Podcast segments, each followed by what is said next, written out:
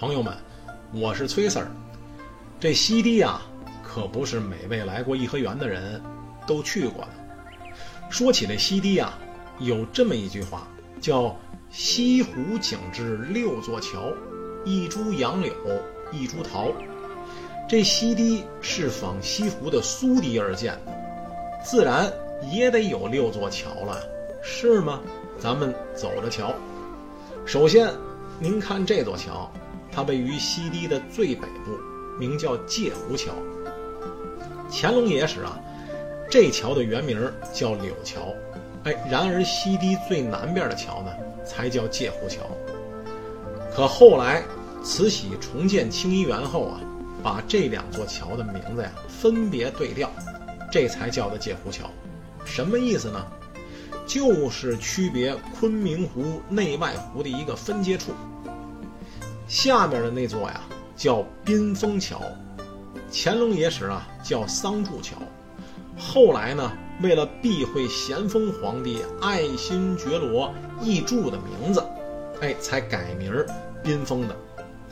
再往南，这座高高拱起的汉白玉桥啊，名叫玉带桥，这不难理解。您看这湖中的倒影和桥本身。像不像古人挎在腰间的大玉带啊？这桥啊是为了乾隆爷去玉泉山通船而用的。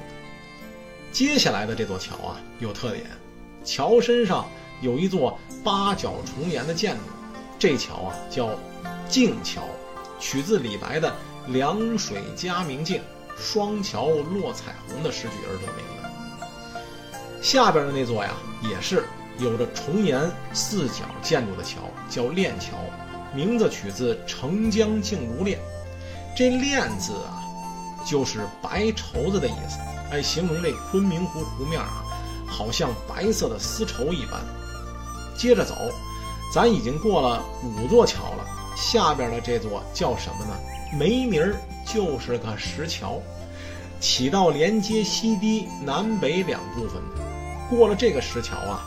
咱就到了这景明楼了，这名称啊取自范仲淹《岳阳楼记》中的“春和景明，水波不兴”。这句没怎么听过吧？哎，不过您肯定知道老范这篇文章中的绝句：“先天下之忧而忧，后天下之乐而乐。”恐怕乾隆爷呀，这也是暗喻自我标榜之意吧？您看最南边的那座桥了吗？这。就是柳桥，取自“柳桥情有绪”。它这建筑啊也挺特别的，重檐歇山元宝井。哎，各位，西堤啊，咱就给您说这么多，接着边走边聊。